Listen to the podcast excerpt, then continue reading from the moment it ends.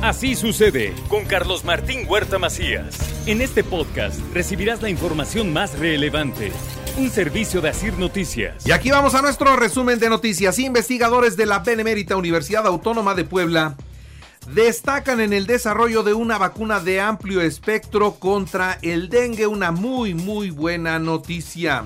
El secretario de Gobernación, Julio Huerta, tiene cartas credenciales para cualquier nominación esto es lo que dice el gobernador del estado, Sergio Salomón Céspedes. Los tiempos electorales aún están muy lejos y nosotros no podemos dar lugar a distracciones de ningún tipo. El secretario de Julio Huerta Conchido es un luchador social con una amplia trayectoria, un hombre que conoce perfectamente bien el Estado y que por supuesto tiene cartas credenciales suficientes para cualquier nominación. Pero por eso está aquí, lo le he pedido que sea mi brazo derecho y también el gobernador Sergio Céspedes se reunirá hoy con el canciller Marcelo Ebrard. La reunión será en la Ciudad de México. Persona para poder estar generando condiciones y por supuesto no es la primera vez que nos entrevistamos, él ya ha estado acá en Puebla y Puebla es la casa de todos aquí, puede llegar quien guste, todo el mundo es bienvenido. Y ante la cuesta de enero, cuidado, hay una alerta sobre aplicaciones de préstamo de dinero que simplemente están extorsionando. No caiga. Yo entiendo que la necesidad de muchas personas los lleva a confiarse, pero es un fraude. Puebla registra 10 horas continuas de mala calidad del aire derivado de los incendios de pastizales. El semáforo ambiental está en color naranja. Entonces, muy, muy importante dejar este tema con mucha claridad para poderlo este, generar este tipo de condiciones, protección civil, seguridad pública, están muy atentos porque hoy hacen mucho tipo de quemas de controladas que le llaman y muchas veces se les sale de control, entonces el llamado es a que actuemos todos con mucha responsabilidad. Inician las revisiones de establecimientos para que se cumpla con la ley antitabaco. Esto es lo que dice el secretario de Salud.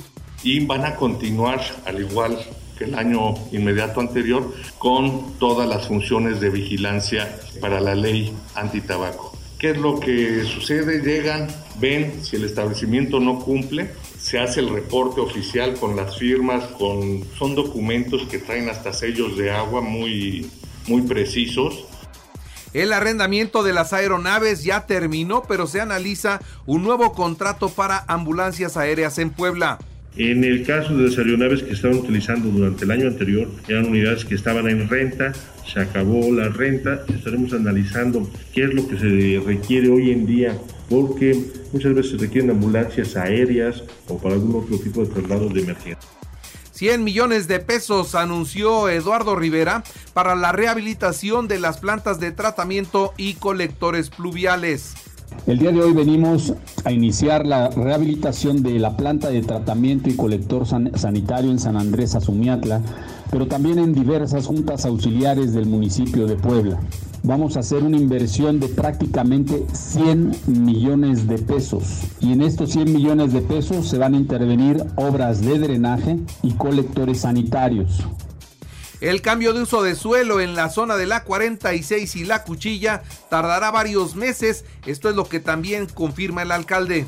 Continúa, como les comenté, el uso de suelo no es una decisión unilateral. Para cambiar el uso de suelo de cualquier parte de la ciudad tiene un procedimiento, tiene que aprobarse por el cabildo, tiene que hacerse una consulta, no puede haber por parte del gobierno de la ciudad una decisión o del presidente unilateral de decir se cambia el uso de suelo.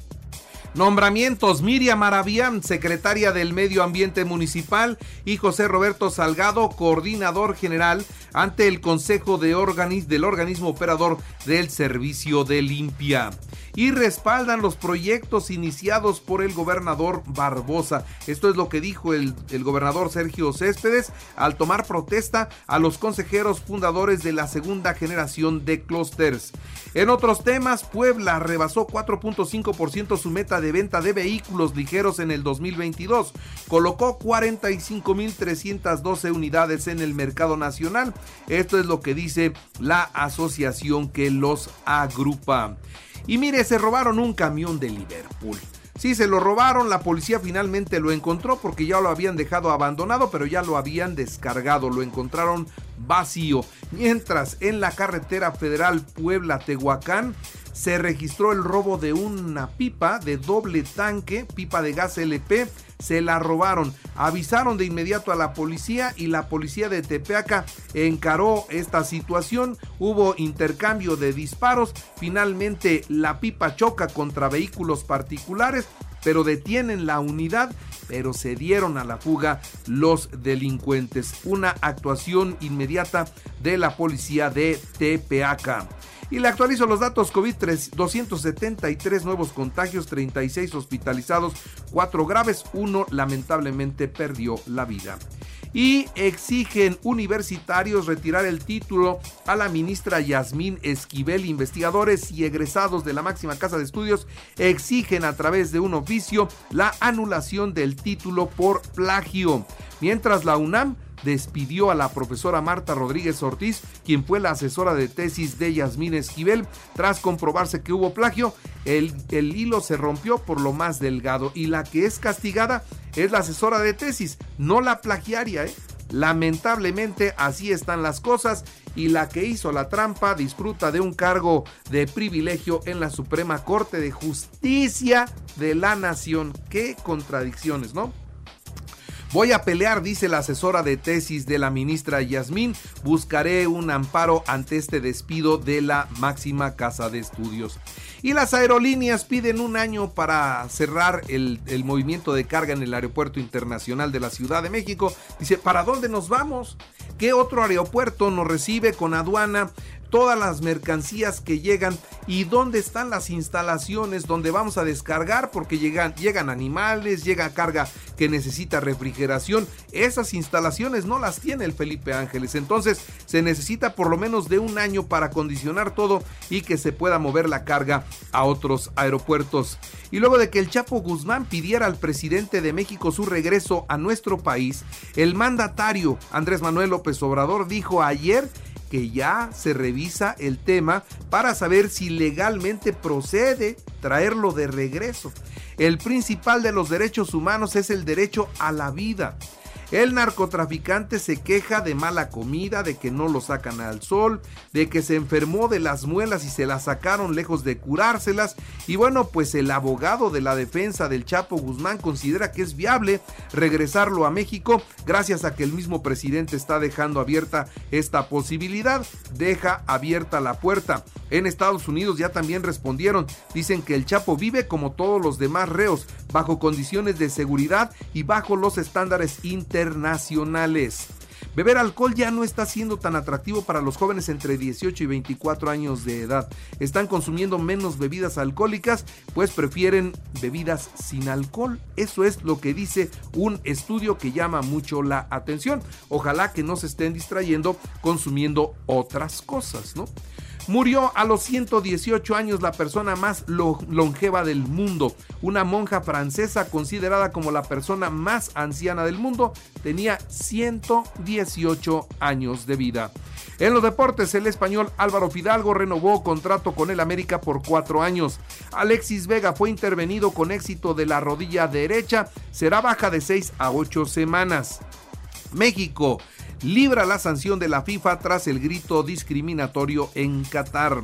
Atlético de Madrid 2-0 al Levante y avanzó a los cuartos de final de la Copa del Rey. Atlético de Bilbao 1-0 al Español, Valencia 4-0 al Sporting de Gijón. Real Madrid Villarreal a las 2 de la tarde en los octavos de final de la Copa del Rey, Celta Barcelona a la 1 de la tarde. El Inter de Milán goleó 3-0 al Milán para, para coronarse así en la Supercopa de Italia. Nuggets de Denver en el baloncesto 122 a 118 a los Lobos de Minnesota para mantener el liderato de la conferencia oeste. Y el Instituto Municipal del Deporte presentó la convocatoria para el proceso de beca 2023. 54 deportistas serán beneficiados con este programa. Y ahora les recuerdo que así sucede está en Radio y usted puede escuchar a cualquier hora y en cualquier dispositivo móvil o computadora nuestro podcast con el resumen de noticias, colaboraciones y entrevistas. Es muy fácil, entre a la aplicación de Radio, seleccione el apartado de podcast, elija noticias y ahí encontrará la portada de Así sucede. Así sucede con Carlos Martín Huerta Macías. La información más relevante ahora en podcast. Sigue disfrutando de iHeartRadio.